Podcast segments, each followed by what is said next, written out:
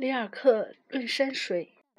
关于古希腊的绘画，我们知道的很少，但这并不是过于大胆的揣度。他看人，正如后来的画家所看的山水一样，在一种伟大的绘画艺术不朽的纪念品的陶画陶器画上，周围的景物只不过柱山、住处名称、房屋或街道，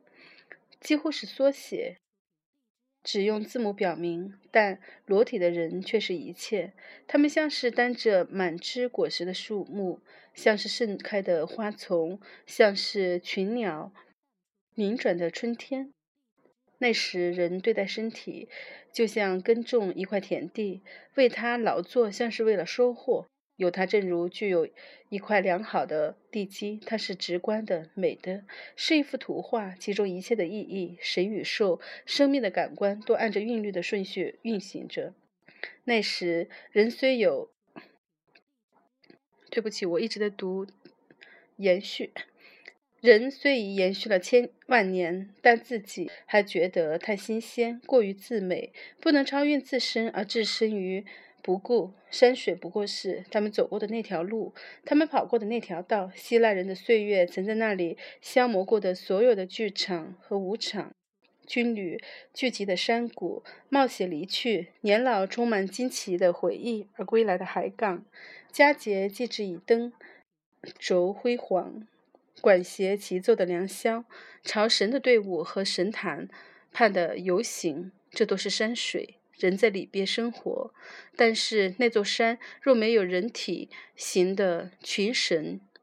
居住，那座山甲若没有矗立起远远人望的石像，以及那山坡牧童从来没有看到过。这些，这都是生疏的，他们不值得一谈。一切都是舞台，在人没有登台，用他身体上快乐或悲哀的动作充实这场面的时候，它是空虚的。一切在等待人，人来到什么地方，一切就都在退后，把空地只让他，让给他。基督教的艺术失去了这种同身体的关系。并没有因而真实的接近山水。人和物在基督教的艺术中像是字母一般，它们组成有一个具首花体字母的漫长而描绘公言的文句。人是衣裳，只在地狱里有身体。山水也不应该属于城市，几乎总是这样。它在什么地方可爱，就必须意味着天堂。它什么地方使人恐怖？荒凉冷酷，就算做永远被遗弃的人们放逐的地方，人已经看见它，因为人变得狭窄而透明了。但是以他们的方式，仍然这样感受山水，把它当做一段短短的暂住，当做一带忙着绿草的坟墓，下边联系着地狱，上边展开宏伟的天堂，作为万物所愿望的深邃的本真的真实。现在因为忽然有了三个地方、三个住所，要经常谈到天堂、城市、地狱，于是地狱的判定就成为迫切需必要的了，并且人们必须观看他们，描绘他们。在意大利的早期的画室中间产生了这种描画。超越他们本来的目的，达到完美的境界。我们只想一想皮萨城圣林中的壁画，就会感觉到那时对于山水的理解已经含有一些独立性了。诚然，人还是想指明一个地方，没有更多的用意。但他用这样的诚意与忠心去做，用这样引人入胜的谈风，甚至像爱哲似的叙说那些与城市、与这本来被人所怀疑而拒绝的城市相关联的万物。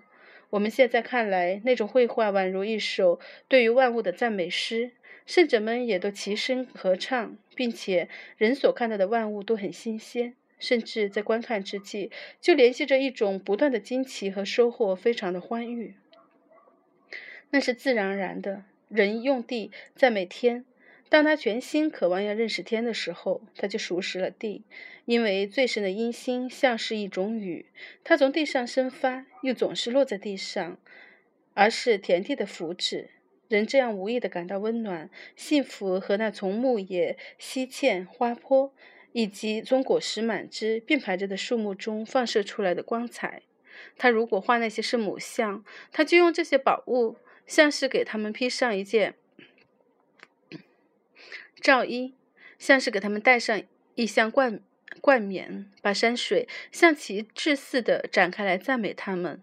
因为他对于他们还不会被办更为陶醉的庆祝，还不认识能与此相比的中心，把一切刚刚得到的美都贡献给他们，并且使之与他们融化。这时再也不想是什么地方，也不想天堂。即使歌曼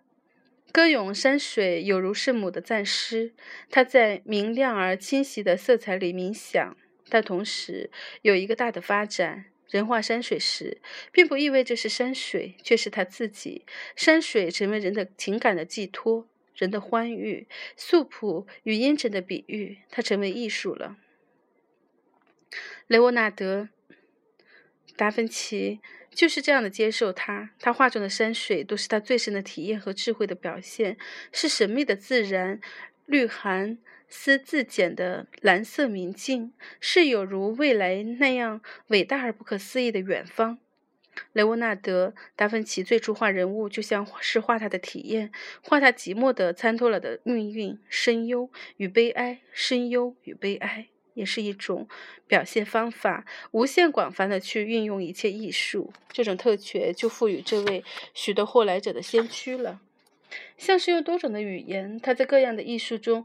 叙叙述他的生命和他生命的进步与辽远。还没有人画过一幅山水，像是蒙娜丽莎深远的背景那样，完全是山水，而又如此是个人的声音与自白，仿佛一切的人性都蕴含蓄在他永远宁静的像中。可是，其他一切呈现在人的面前，或是超越人的范围以外的事物，都融合在山、树、桥、天、水的神秘的联系里。这样的山水不是一种印象的画，不是一个人对于那些静物的看法，它是完成中的自然变化中的世界。对于人是那样的生疏，这样的生疏，有如没有足迹的树林，在一座未发现的岛上，并且把山水看作是一种远方的。和生疏的一种隔离的和无情的，看它完全在自身内演化，这是必要的。如果它应该是任何一种独立艺术的材料和动因，因为若要使它对于我们的命运能成为一种迎刃而解的比喻，它必须是疏远的，跟我们完全是另一回事。在它崇高的漠然中，它必须几乎有敌对的意味，才能用山水中的事物给我们的生存以一种新的解释。雷沃纳德·达芬奇早已预料着从事山水艺术的制作，就是这种，就在这种意义里进行着。他慢慢地从寂寞者的手中制作出来，经过几个世纪，那不得不走的路很长远，因而这并不容易。远远地疏离这个世界，以便不再用本地人偏执的眼光去看它。本地人总爱把他所看到的一切运用在他自己或者他的需要上边。我们知道，人对于周围的事物看的是多么不清楚，常常必得从远方来一个人告诉我们周围的真面目。所以，人也必须把万物从自己的身边推开，以便后来善于取用较为正确而平静的方式，以稀少的亲切和敬畏的隔离来同他们亲近。因为人对自然在不理解的时候，才可能理解它；当人觉得它是另外的、莫不相关的，也无意容纳我们的时候，人才从自然中走出，寂寞的从一个寂寞的世界。若要成为山水艺术家，就必须是这样。人不应该再物质的去感觉它为我们而含有的意义，而是要对象的看它是一个伟大而现实的现存的真实。在那我们把人画的伟大的时代，我们曾经这样感受它，但是人却变得